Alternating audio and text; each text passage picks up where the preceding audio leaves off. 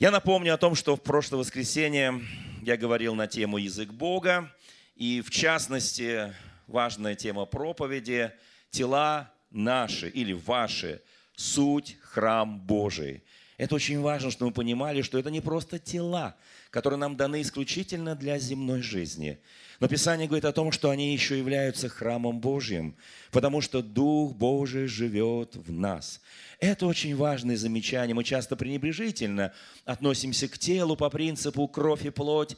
Царство Божье не наследует. Ну что с этим, с этим телом делать? А Писание говорит, что даже если мы умираем на этой земле, то в день воскресения наши тела воскресают и возносятся к престолу Божьему. Очень важно – я напомню одно место Священного Писания с 1 послания к Коринфянам, 6 главы, с 13 стиха. Здесь написаны интересные вещи, просто хочу, чтобы мы их помнили и не забывали никогда. Пища для чрева, чрево для пищи. Но Бог уничтожит и то, и другое. Господи. Мы, конечно, для нас это очень важно. И пища, и многое что другое. И здесь дальше сказано, тело же не для блуда – но для Господа и Господь для тела. Заметьте, это очень важное слово от Бога. Бог нас воскресил и воскресает силой своей. И написано, не знаете ли, что тела ваши суть члены Христовы? Он говорит, отниму ли ваши члены, чтобы отдать блуднику или блуднице? Потому что соединяющийся телом с другим человеком, кроме супружества, вы понимаете, кроме законных отношений, является человеком, который уходит от Бога. Здесь написано в Священном Писании, о соединяющийся с Господом есть один Дух с Господом. Соединяющийся с Господом. Это очень важное слово. Здесь написано, не знаете ли, что тела ваши суть храм живущего вас Духа Святого, и вы не свои. Когда мы совершали прошлое воскресенье святое причастие, мы принимали его ломимое тело и пролитую на кресте кровь. Мы соединялись с ним посредством страданий и его славы. Вот как очень важно, чтобы наши тела соприкасались, как здесь написано, соединяющиеся с Господом, становятся одним духом с Ним. Скажи соседу, ты соединен с Господом посредством святого причастия посредством искупительной жертвы Иисуса Христа на Голговском кресте. Поэтому, друзья мои, здесь написано, бегайте блуда, ибо всякий грех, который делает человек вне тела, а блуд не грешит против собственного тела. Писание говорит, бегайте. И очень хочу, чтобы мы соединялись с Господом, ну, а в земной жизни своими супругами и супругом. И это величайшее благословение – когда мы говорим о языке Бога, вы знаете, мы всегда помним, что как очень важно познать язык Бога. Потому что язык Бога – это что-то особенное. Если мы его не до конца разумеем, мы либо непослушны, либо делаем какие-то глупости. Вы знаете, я хочу напомнить о том, что люди, которые были послушны Богу, многие из нас говорят, ну да, конечно, я храм, и мое тело, храм, я все прекрасно понимаю, но у меня нет возможности, у меня нет ресурса, у меня нет вот этого, скажем, потенциала, у меня нет тех даров и от Господа талантов, чтобы служить, как многие известные люди. Вы знаете, позвольте мне напомнить, кто жил в 90-е годы в Российской Федерации. Все жили, да. Помните, у нас были в основном хождения, имели деньги зеленого цвета. И на этих деньгах зеленого цвета были изображены президенты той страны, где деньги из зеленого цвета. Их так называли зелень, кто помнит. Наши деньги капуста, это была зелень, кто помнит. Все помнят, да? И вот там на одной из купюр очень хорошего достоинства был изображен один из президентов той страны. Один из самых успешных президентов. Вы знаете, что самое интересное, у этого человека не было образования вообще никакого. Никакого. У него не было связей, у него не было денег. Даже будучи президентом на огородике Белого дома, он сам себя прокармливал. Вы знаете, это очень важный момент. Он стал президентом, когда ему многие говорили, тебе не нужно идти по этой политической лестнице. А он получил, он был глубоко верующий евангельский христианин. И он получил очень мощное слово от Бога. И это слово, кстати, нет образования, нет связи, нет денег. Но есть колоссальный внутренний потенциал, данный Богом. Кого предузнал, кого Бог предузнал, тех предопределил, тех и избрал, и тех и прославил. Вы знаете, что самое интересное, он стал президентом страны в самый кризис – вот многие говорят, кризис это всегда вот плохо. Вы знаете, кризис в переводе с китайского, французского означает новые возможности. Уникальные новые возможности. Когда мы говорим, у нас что-то там кризис, это новые возможности. Он стал президентом, когда был абсолютный кризис в той стране с зелеными деньгами. Абсолютный. Шла гражданская война. Юг воевал с севером. Вокруг были одни рабы. Политический кризис, гражданская война – экономика разрушена. Послушайте, и он стал самым успешным президентом за всю историю той страны. Авраам Линкольн. Один из самых сильнейших президентов той страны. Глубоко верующий христианин. Слава нашему Господу. Бог дал ему слово. И он раскрыл его потенциал. Хотя, на взгляд обычного человека, там не было потенциала. И когда мы смотрим на себя, нам кажется, есть ли у меня потенциал. Слушай, смотри на себя глазами Бога, в глазах Божьих. Ты искуплен, рожден свыше, ты спасен, у тебя есть потенциал. Вы знаете, что еще может быть выше? Кто говорит, вот деньги потенциал, связи потенциал, уровень образования, позиция. Нет, потенциал – это то, что в тебе видит Бог.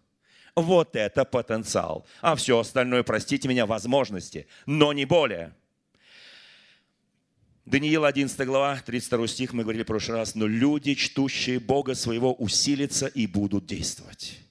Я верю, что пришло время людям, чтущих Бога, усилиться и действовать. Не просто прожигать свои какие-то дары и таланты, а именно усилиться в них, вот как этот человек на, э, пару сотен лет назад, и действовать. Как это важно, друзья мои. Не просто усилиться, не просто расти из веры в веру, из благодати и еще одна благодать. Благодать на благодать называется. Раскрывать свой потенциал, но действовать. Потому что не может быть усиления без действия. Если есть усиление, значит есть действие. Вы знаете, нас Бог создал по образу и подобию своему. Бытие, 1-2 глава. Кто, кто в это верит? Посмотри на соседа и скажи, не представляю, в какой момент Бог тебя создавал, в каком был настроении, в какое зеркало он смотрел, он же тебя срисовал себя. О, как интересно, на самом деле, мы когда-нибудь чуть больше еще углубимся в это. Образ и подобие Божие, мы люди святые, мы храм Божий, друзья мои, слава нашему Господу. Мы сыны Его и дочери. Кто знает, что мы сыны и дочери? Кто-то еще знает это? Ну, у нас есть папа и мама земные, но написано там же, первая глава Иоанна сказано Евангелие, что не от хотения мужа, не от плоти, но от Господа родились. Не от желания плоти, а от Бога. Я просто напоминаю для тех, кто не был в прошлое воскресенье. Итак, друзья мои, здесь сказано, тем, которые приняли его, 1 Иоанна, дал власть быть чадами Бога. И там написано, они от Бога родились. Скажи соседу, теперь я знаю – чей ты сын и чья ты дочь. Аминь. Слава Господу. Иоанна 12 глава, 23-24 стихи. Там написана интересная вещь. Вот мы храм, и мы должны действовать, мы должны усиливаться, и мы еще кое-что должны. Знаете, что здесь написано? Здесь очень интересно написано. Пришел час прославиться Сыну Человеческому. Вот когда пришел час прославиться, кто хочет вообще прославиться? Не, ну это нормальное желание любого человека. Кому нравится, когда тебе говорят хотя бы спасибо. Это еще не прославиться, просто спасибо. Благословляют тебя, благодарят за тебя Бога. Ну, это нормально, да, это же написано «тех и прославил». Так написано в 8 главе к римлянам. В этом ничего зазорного нет. Если муж не будет хвалить жену, не будет жена хвалить мужа, родители детей, наоборот, слушайте, это будет трагедия, катастрофа в семье. И вот здесь кое-что сказано – когда пришел час прославиться Сыну Божьему, Евангелие от Анны 12 глава 23-24 стихи, написано, Иисус говорит, как Он будет прославлен. Мы все хотим прославиться, слава Господу. Истинно, истинно говорю вам, если пшеничное зерно, пав в землю, не умрет, оно останется одно. А если умрет, то принесет много плода. Итак, есть очень хорошая методика, инструкция к прославлению. Ты умираешь. Если ты не умрешь, то остаешься один. А если умрет, то принесет много плода. Мы умираем для своей гордыни, мы умираем для своего тщеславия, мы умираем от, для своих обид, мы умираем для непрощения, мы умираем для злости, мы умираем для гнева, мы умираем. И мы хороним все это, и оно там умирает. Слушайте, если кто сажал огороды, наверняка знаете, семя посадил, умерло, значит будет плод. Не умерло, извините, откопал, он там лежит, какое-то сгнившее. А нужно умереть чтобы дать жизнь. Апостол Павел пишет, я каждый день умираю. Я каждый день умираю. Он пишет, перед этим пишет один стих выше, ежечасно, это 1 Коринфянам, ежечасно мы подвергаемся искушениям и испытаниям и страданиям ежечасно. И я умираю ежечасно, чтобы воскреснуть вместе с Ним. Знаете, что Павел пишет в первой послании Коринфянам 15 главе, где мы читаем обычно эту главу на Пасху. И на эту Пасху мы, естественно, будем читать эту же главу. Но там кое-что написано. Там написано 15 глава, 36 стих. «Безрассудный». О, я не хочу быть безрассудным. Поднимите руку, кто хочет быть безрассудным. Ну, таким глуповатым, туповатым. Я не хочу. Я хочу быть мудрым. Я хочу, знаете, для разумного служения вашего, так написано. И здесь написано безрассудный. То, что ты сеешь, не оживет, если не умрет. То, итак, есть очень хорошая возможность в нашем храме. Кто видел храмы, обычные храмы, да, там есть внешний двор, внутренний двор, жертвенник, святой святых, там все есть. И постепенно ты переходишь с внешнего двора в внутренний двор. И точно так же устроен наш вы знаете, на жертвеннике все приносится в жертву. Он не может войти во святое святых, если он не ум. Послушайте, ну, вместо него там умирало жертвенное животное. Но это был образ. Вместо нас умер Христос на Голгофском кресте. Что-то может быть большего? Нет. Вы знаете, и Писание говорит, оно не оживет, если не умрет. О, Господи, мои страсти, мои желания, мои похоти. Неужели, Господи, я должен их похоронить? Мне так иногда лелеет эту душу и греет что-то. Бог говорит, безрассудный. Если ты это не посеешь, оно не умрет, оно не оживет и не воскреснет. Но это не нас касается, мы все давно уже умерли. 1 послание Коринфянам, 15 глава, дальше написано, стих 30-31. Для чего мы ежечасно подвергаемся бедствиям, апостол Павел пишет. Я каждый день умираю. И дальше он пишет, сеется в тлении, восстает в нетлении, сеется в уничижении, восстает в славе, сеется в немощи, восстает в силе, сеется тело душевное, восстает тело духовное. Есть тело душевное, есть тело духовное. Наш, наше тело – храм, живущего в нас Духа Святого. И Писание говорит, мы не свои. И так драгоценное, когда ты говоришь, я не могу прощать, я не могу миловать, о Господь, я вообще, я вообще ничего не могу, у меня второе имя не могу. Я не могу забыть, как мне сделали больно. Я не могу не гневаться, потому что я праведный человек, мне не нравится, как вот эти люди так со мной поступили, вообще поступают. Я не могу не завидовать, потому что живут лучше меня. Бог говорит, умри. Умри. Посей это легче сеять материально. Вот здесь мы сегодня сеяли материально. Ну, это легко, на самом деле. Достал там стольник. И думаешь, во сто крат, Господи. Ну, в 30, ладно, Господь. Ну, в 30, ну, ладно, 3 тысячи хватит. Я имею в виду возврат. Вы же понимаем, да, когда сеем, то плод приносит. Но лучше 60. Нет, Господи, лучше 100. Вы знаете, но на самом деле это, это мелочь. Вообще ничто. Я сейчас не о сумме говорю. Я говорю о материальном, о деньгах. Сеять на самом деле это легко. Сеять сложно свои обиды, сеять сложно свой гнев, сеять сложно свое тщеславие, непрощение. Вот это сложно сеять. Потому что ты понимаешь, оно умрет и больше не воскреснет. Никогда. В Гробиково и в землю. Оно умерла ненависть что воскресло? Любовь. Первое послание Коринфянам 13 глава, кто читал эту главу? Если я говорю языками ангельскими, человеческими, если я имею все откровение, все познание, всю веру, могу горы переставлять, любви не имею, я ничто, я медь звенящий, кимвал звучащий, я ничто. Нет мне в том никакой пользы. Вы знаете, конечно, нам не хочется умирать. Но храм без этого я не построю. Это очень важно. Апостол Павел пишет Колоссянам во второй главе. Вот это очень сильное место Священного Писания. Посему, 6 стиха, как вы приняли Христа Иисуса Господа, так и ходите в Нем. Не сидите, а ходите. Не просто прозябайте на церковных лавочках, скамеечках, не просто по жизни прозябайте. Ходите, то есть усиливайтесь и действуйте. То и ходите в нем. Ой, скажи соседу, ходи, ходи, ходи будучи укоренены, утверждены в нем, укреплены в вере, как научены, преуспевайте в ней с благодарением. Боже мой, какая интересная духовная жизнь. Я очень хочу, чтобы мы углубились в эту духовную жизнь. Я очень хочу, чтобы мы ели настоящую духовную пищу. И дальше написано, смотрите, чтобы кто-то вас не увлек философией, обольщением, по преданию человеческим стихии мира, а не по Христу. Я хочу быть, скажи соседу, скажи, я хочу быть увлеченным Христом. Не философией какой-то странной, не стихиями мира. Христом хочу быть увлеченным. Я очень хочу увлекаться Христом. А дальше написано интересно. Ибо в нем, то есть в Иисусе, обитает вся полнота божества, и даже стоит слово интересное, телесно. Кто знает, в нем обитает вся полнота божества телесно.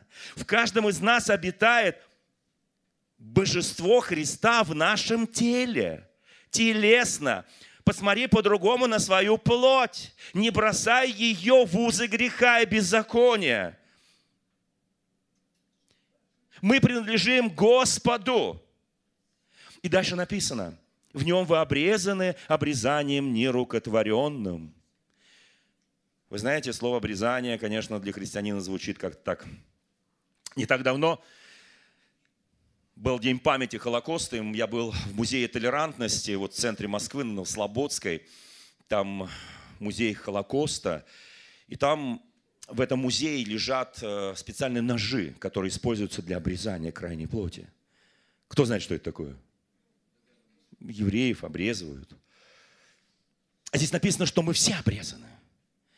Но обрезанием нерукотворенным. Не вот этими ножами мы обрезаны. Мы обрезаны Господом, Духом Святым, обрезаны край нашего сердца – он обрезал нас. И здесь написано, смотрите, как действует это обрезание. С влечением греховного тела плоти, обрезанием Христовым. Он совлек нашу греховную плоть обрезанием Христовым. Вот почему мы не свои. И вас, мертвых – мы с Ним погреблись в крещении, мы воскресли вместе с Ним, и вас мертвым во грехах и в необрезанием плоти вашей оживил вместе с Ним, простив нам все грехи. Стих 17. Это есть тень будущего, а тело во Христе. Мы Его, члены тела. Я не знаю, я вдохновлен. Я очень вдохновлен. Я очень. А вот знаете, я назвал эту проповедь «Вы боги». Вы знаете, мы поднимаем планку выше. Да, мы храм. Ну, храм, да, там Бог обитает, Дух Святой. Но вот чтобы мы... Эта планка поднимается, понимаете? Но что такое боги? Что такое боги? 81-й псалом Асафа. Кто читал 81-й псалом Асафа? Там кое-что написано. «Бог стал в сонме богов. Среди богов произнес суд». Бог встал в сонме богов. Это не пантеон римский или же греческий богов. Нет. Это Бог встал среди богов и произнес суд. Вообще у Бога есть несколько положений. Он либо сидит на троне, либо он встает с трона, либо он в движении, но он никогда не спит, он всегда бодрствующий. Послушайте, он есть всегда бодрствующий. И когда мы читаем книгу пророка Даниила, где был суд над Навуходоносором, там сказано, повелением бодрствующих решено, что Навуходоносор будет как животное. Кто помнит это? Повелением бодрствующих в множественном числе. Отец, Сын, Дух Святой. Написано, советом святых это решено. Я сказал, 6 стих 81 псалма, вы боги. Повернись к соседу и скажи, боги с маленькой буквой. Боги с маленькой буквой. И чтобы стать Богом даже с маленькой буквы, Он всемогущ, мы немножко могущие. Он свят, и мы святы. Я очень хочу, чтобы мы подражали Ему, когда Он говорит, мы боги, вы боги. О, Господь, это такая высокая планка. Это что, теперь нельзя вот это делать, туда ходить, вот это брать, вот это, вот это, вот это говорить. Боже мой! Но вы умрете. Но там же написано, вы боги, вы сыны Всевышнего, все вы. Сыны Всевышнего, все, все сыны, все дочери, все мы. Это очень высокая планка. Послушайте, здесь написано, ну вы умрете, как человеки, и падаете, как всякие из князей. Почему?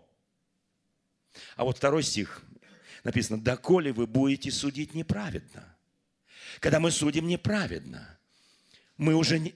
Слушайте, мы девальвируем, мы уже фактически отрекаемся от того, что мы храм и что мы его сыны или дочери – судите праведно, потому что суд праведный только у него. Оказывать лицеприятие нечестивым, он пишет, вот тогда вы уже не боги, тогда вы пойдете, как всякий из князей, как всякий человек. Давайте суд бедному, сироте, угнетенному, нищему, оказывайте справедливость. Избавляйте бедного и нищего, исторгайте его из руки нечестивых. Не знают, не разумеют, во тьме ходят. Все основания земли колеблются, когда те, кому он сказал, вы боги, они превращаются в обыкновенных неверующих людей, которые не дают суд, которые не видят бедного, которые не привечают сироту. Послушайте, это очень важные вещи – я хочу, чтобы Слово Божье нас так и называло. То скажет, ну это Ветхий Завет. Это Ветхий Завет. Что вы говорите? Иоанна 10 глава. Кто читал Евангелие от Иоанна 10 глава, когда Иисуса Христа кое в чем обвинили. Знаете, что он сказал? Что он сказал, когда его обвинили? Это 10 глава, стих 30. Он сказал одну фразу. «Я и Отец одно». «Я и Отец одно». Слушайте, когда ты приходишь к святыне Господней, ты с Ним становишься одним – когда принимаешь его ломимое тело, пролитую голговскую кровь, ты становишься одним с ним. Да, это...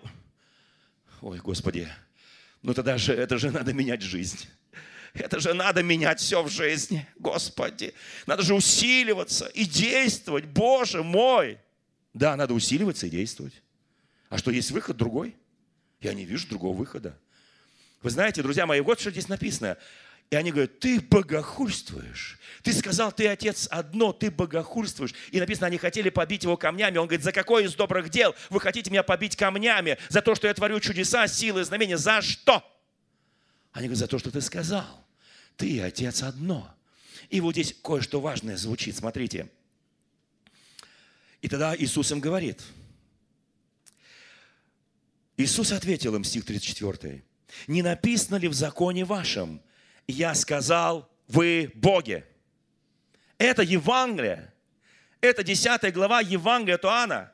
Он говорит, не сказал я вам, что вы боги? И дальше звучит фраза, которая нас должна сейчас так вдохновить, друзья мои.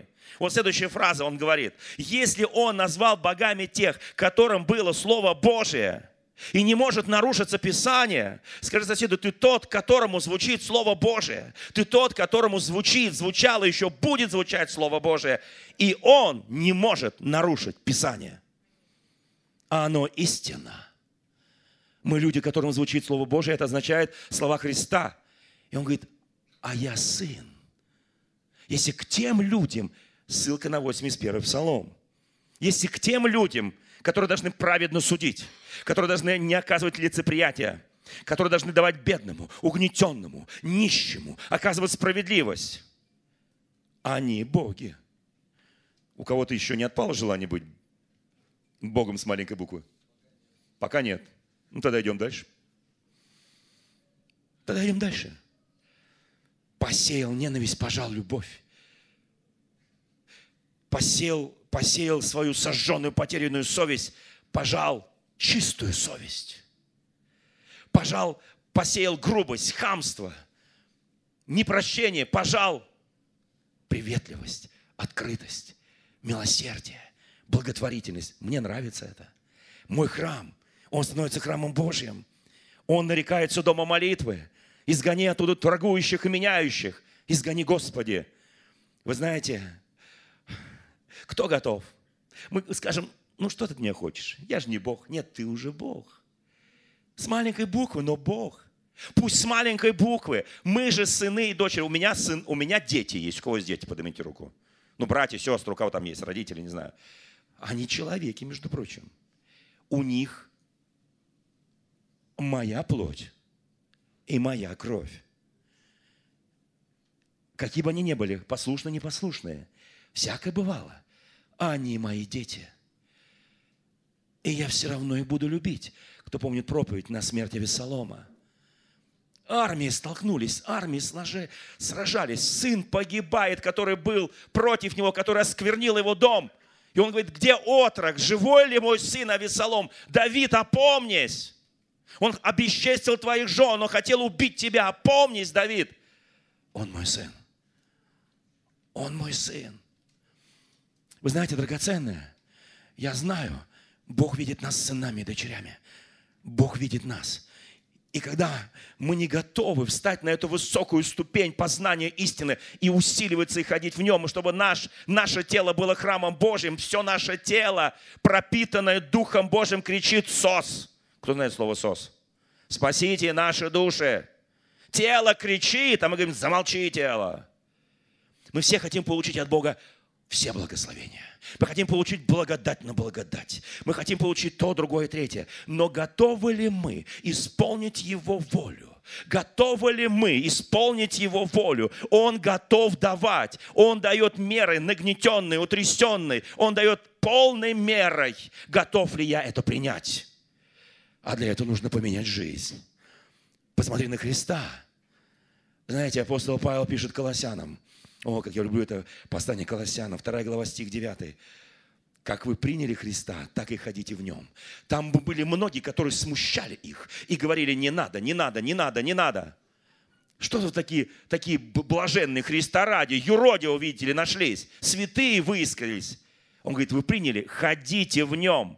И дальше написано, ибо в нем обитает вся полнота божества телесно, и мы имеем эту полноту в нем, и в нем мы обрезаны обрезанием нерукотворенным. Слава тебе, Господи! Скажи сейчас, я принимаю, что я через кровь и тело, как мои дети, через кровь и плоть, они мои дети, я точно такой же сын и дочь моего отца. Через его кровь и плоть точно такой же и я получаю от Него силу и власть. Я действую, я усиливаюсь, я побеждаю. Откровение 12 глава. Они победили клеветника братьев наших кровью Агнца, слом своего свидетельства, не возлюбили души своей даже до смерти, не возлюбили. Послушайте, однажды в пустыне Христос сказал дьяволу, написано, написано, написано, написано. Сын Божий говорил с дьяволом, с этим духом, с этим падшим ангелом – но я не могу так действовать на земле, общаясь с обычными людьми. Если я буду говорить людям, как цитатник Мао Цзэдуна, места Священного Писания, которые написаны на не по всем понятном церковном языке, люди скажут, я не понимаю, о чем ты. Но когда я начинаю говорить свидетельство, там, где ты встречаешься с людьми, знающими Бога, говори места Писания с теми людьми, которые ничего не знают о Боге. Говори им свое свидетельство. Говори им свое свидетельство. Это свидетельство побеждает. Скажи аминь. Это свидетельство побеждает. Я говорю свидетельство. Я не просто цитирую места Священного Писания, потом, когда они будут углубляться в Слове, я им скажу места Священного Писания. Но я, почему я это делаю, как Он изменил меня, но я говорю свое свидетельство. Я не возлюбил своей души до смерти. Я кровью Агнца искуплен. Я победил дьявола. Вы знаете, и последнее, что я хочу сказать в этой части проповеди. Я очень люблю книгу «Исход». Мне очень нравится. Многим из нас нужен такой исход. Из дома рабства в дом свободы. Знаете, как Бог говорил с Моисеем? 40 лет Моисей был принцем Египта. Ну, когда-то, когда он был маленький. Когда мама из-за страха, чтобы его не убили, положила его в специальную корзинку и пустила по Нилу. И нашла дочь фараона. Кто помнит эту историю? И потом нашла кормилицу. Кормилица оказалась мама. И мама три года. Это был закон. Три года кормили младенцев. Она кормила, и каждый день она говорила маленькому Моисею. Мы говорим, зачем учить маленьких, они ничего не понимают. Слушайте, они все понимают. Она говорила, помни, помни, с какого ты народа. Помни, если Бог тебя спас, то ты избран, то ты предназначил. Если нас Бог спас, то мы избраны и предназначены Богом для особых действий. Она говорит, Моисей, запомни, когда тебя отнимут от моей груди, и ты будешь только в доме фараона, помни это, кто ты. Пройдет 40 лет, он вспомнит, и он будет защищать своих братьев. Потом его изгоняют за то, что он убил египтянина, и он 40 лет пасет скот, овец своего. 40 лет. Такая практика работы с овцами. Кто хотя бы один день поработал с овцами? Поднимите руку. Овцы. Ну, овцы, я не имею в виду только овцы. Мы все овечки Божьи. Когда несколько дней поработаешь, Говоришь, Боже мой, какие же мы все интересные. Какие же мы все разные. 40 лет Моисей изучал овец, чтобы потом 40 лет вести Божий народ Израиля из Египта в землю обетованную. 40 лет. 40 лет работал с овцами, 40 лет вел овец. Кто скажет аминь? Ты говоришь, я, я не могу, я устал, я не могу. У меня вот эта ячейка, там все не могу, домашняя ячейка, домашняя группа, ничего не могу. У меня служение, меня не слушают. Вообще, вообще эти овцы, это, это не овцы. Это овцо какое-то. Среднего рода. Буйное, непослушное. Хочешь заниматься, 40 лет нужно учиться. И через 40 лет у него не было. Нет, образование было блестящее, он получил в Египте. Денег не было, связи не было. И он пас не своих овец. 40 лет не своих овец. Слушайте, о, у меня время уже уходит. Так, Господи, и знаете, потом он, когда ему было 80, многие думают, 80 уже конец всего. Для Моисея это было только начало. Тебе не 80 точно, я вот не, не кому здесь 80? Поднимите руку. Вам есть уже. О, слава Богу за вас. У вас только начало. А у нас-то вообще, мы еще юные. Знаете, Бог не смотрит, сколько тебе лет. Бог смотрит на призвание. Бог смотрит – Послушайте, и здесь написано, и вдруг к нему заговорил Бог. Он говорит, Моисей, он увидел горящий куст. Моисей был очень любопытный. Дрался египтянин с евреем, он любопытно подошел и убил одного. Он такой любопытный, любопытный. Он везде вмешивался. 40 лет смирения у этих овец, но любопытство победило. И он видит, горит куст терновый, не сгорает. Купина неопалимая в русской традиции. Он подходит туда, и там голос слышит. Моисей, Моисей, остановись. Сними обувь твою место, на котором ты уже, уже, уже, услышите, уже, вот место, на котором сейчас мы тут все сидим, стоим, оно святое. Сделай святой свой дом, сделай святой свое место работы, сделай святой там, где ты общаешься, сделай окружение. Послушайте, он говорит, сними, я Бог, я призываю тебя, я услышал вопли моего народа, послушай Моисей. Он говорит, послушай Господь. Он говорит, послушай меня, Моисей. Он говорит, я не смогу. Моисей, послушай меня. Он говорит, я старый уже. Послушай, Моисей, я не смотрю на тело, потому что твое тело мой храм. Вспомни, Моисей, какой старый была Сара, на 10 лет тебя была старше. И забеременела, и родила Исаака. Моисей, 80 лет тебе? Это еще юноша. Он говорит, не-не, Господь, у меня очень много обременений, у меня много проблем, жена у меня не еврейка, вообще у меня все не так, и у меня будет у меня проблемы, Господь, у меня много проблем. У меня тесть какой-то такой священник по-диамски. Господи, вот я так далеко ушел. Бог говорит, да ты что, мы сейчас тебя вернем. Четвертая глава, я, я очень сокращаю. Четвертая глава. И когда мы, мы, это Моисей ему сказал, Господь, они мне не поверят. Они мне не поверят. Чем я докажу, что я говорил с тобой? Они мне не верят. И знаете, что Бог ему говорит? Что у тебя в руке? Жезл, посох, палка. Просто палка. которые пасут овец. Она такая загнутая, чтобы ловить этих баранов, овец и прочих. Просто палка. Он говорит, да, ты уверен, что это палка? Да, Господи, 40 лет я хожу с ней, 40 лет я пасу овец, она уже приросла к моей руке, эта палка, этот посох, этот жезл, Господи. Он говорит, слушай, теперь, говорит, возьми и брось его. Я меняю твою жизнь. Теперь храм твой начинает работать. Он начинает усиливаться. Но для этого нужно сделать действие. Бросай. И он бросает этот посох. Кто помнит, во что превратился? В змея. Первое, что делает Моисей, убегает от этого змея. 40 лет ходил с этим тайным змеем. Знаете, есть такая, такая христианская загадка. Не рождался, не умирал, немного поел, немного пожил и исчез. Это посох Моисея, который пожал змей, которые были из посохов жрецов. Он не рождался, не умирал, а мы сами родились. Слава тебе, Господи! И умрем во славе, слава тебе, Господи! Но мы держим свои посохи. Мы так к ним уже приклеились, прилипли. Он говорит, брось. И когда Моисей бросает, знаете, вот это усилие изменить свою жизнь. Вот усилие. Это нужно усилие. И ты бросаешь, вдруг он превращается в змею, и змея на тебя ползет. Что делает Моисей? Убегает. От чего ты, Моисей, бежишь? От собственного посоха. И тогда Бог ему говорит то, что противоречит всякой логике. Кто ловил змей, поднимите руку. Есть змелов один, есть два.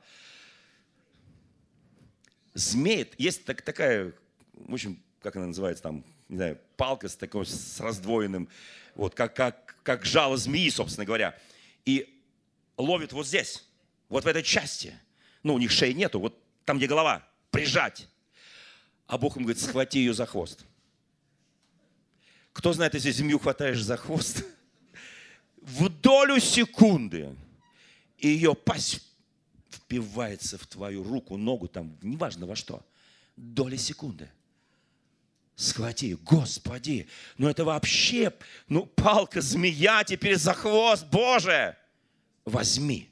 И он берет ее, и опять жезл, опять посох. Бог, мне этого мало. Ах, тебе мало. Теперь возьми руку, которую ты бросил, эту жезл засунь ее за пазуху. Он засовывает, вынь, вытаскивает. Она полностью покрыта проказой. Это очень серьезная вещь. Когда я немощен. Слушайте, есть вещи, которые мы не до конца понимаем. Мы не до конца понимаем тайну чудес, исцелений, тайну силы Божьей, тайну божественных действий. И он в страхе, потому что рука полностью прокажена, покрыта проказой. И Моисей стоит, смотрит на Бога. Он уже подумал, ну, фокус с жезлом немножко лучше был. Бог говорит, теперь возьми свою руку, опять засунь за пазуху. Он опять вытащи, вытаскивает, она полностью здорова. Он говорит, Бог, но, но если мне все-таки не поверят, Бог говорит, я покажу чудеса, силы, знамения. Ты покажешь, я буду через тебя делать. Бог, но у меня есть еще одна причина – знаете, Бог Троицу любит. Две причины назвал. Жезл, рука. Еще, говорит, одна причина. Какая? Я косноязычен. Я заикаюсь. Я не могу говорить. Я не оратор. Надо мной будут все смеяться, Господи. И написано, Бог сказал, не я ли могу делать человека немым, не я ли дал уста человеку, глухим или зрячим, или слепым, не я ли Господь? Итак, пойди, и я буду при устах твоих, научу тебя, что тебе говорить? Нет, Господи, я не смогу это сделать, пошли другого. И написано, и возгорелся гнев Господня на Моисея. Бог умеет убеждать очень сильно. Но когда ты умеешь отказываться очень сильно, когда скажешь, Господь, я не готов – я очень люблю, ценю свое тело, я готовлю его к специальному погреблению, чтобы оно в гробу выглядело красивым. Бог говорит, там еще поработают некоторые животные, когда там будет гробу. Я хочу, чтобы ты был при жизни красивым. Я хочу, чтобы твое тело было храмом моим. Чтобы ты исполнял не то, что ты условия ставишь. Господи, вот это, вот это, косноязычен. Слушайте, это Бог говорит, я не буду ради тебя, тебя исцелять от заикания. Ради тебя не буду. Авраам, я возьму Аарон, он будет твоими устами. Ты будешь ему Богом, там так написано. Ты будешь ему как Бог, а он будет пророком в твоих устах. Слушайте, Бог поднимает высоко планку. Мы все пророки. Господь использует наши уста – Господь использует наши тела. Господь использует наши души, наш дух. Кто готов? Скажи, я готов, Господи. Я смиренно говорю, я готов, Господи. Бог всегда на троне, Он всегда в действии. Он или стоит, или в движении, но Он всегда бодрствующий. Он никогда не спит. Послушайте, никогда. Мое тело спит хотя бы 8 часов но Он внутри тебя бодрствует. Когда тело твое спит, Он бодрствует. Вот почему Он нас вразумляет, дает откровение, дает видение. Вот почему. И ты встаешь, исполненное ведение. Ты встаешь и говоришь, доброе утро, Господь. Он говорит, а я и не прощался с тобой. Добрый вечер, Господи. А я не уходил. Ты что-то перепутал. Я всегда бодрствующий. Я всегда в движении. Я даже сижу на троне. Я даже встаю с трона. Я действую. Я хочу, чтобы ты действовал. Я не хочу свое тело отдать вот просто так. Знаете, вот просто вот для того, чтобы красивое, там я в гробу лежал. Не хочу. Мне вообще не важно, как я там буду лежать. Мне важно другое, что когда придет день воскресения, Он меня воскресит. И вот тогда мое тело будет, скажи вместе со мной, очень красивым. И оно будет вознесено а оно будет вознесено в день Вознесения. При гласе архангелов и трубе Божьей оно вознесется к престолу, на сретению Господу на облаках. И так всегда будем с Ним. Скажи аминь. Повернись к соседу, скажи, хоть с маленькой буквы, но ты Бог. Ты сын и дочь Божья. В тебе живет Дух Божий. И ты не принадлежишь себе, скажи. Ему. Это год, год посвящения, год величайших Божьих благословений и год величайших испытаний. Но мы, драгоценные братья и сестры, есть хорошая новость, пройдем через все это и победим победой Иисуса Христа. Аминь. Давайте встанем пред нашим Господом. Господь, благодарю Тебя.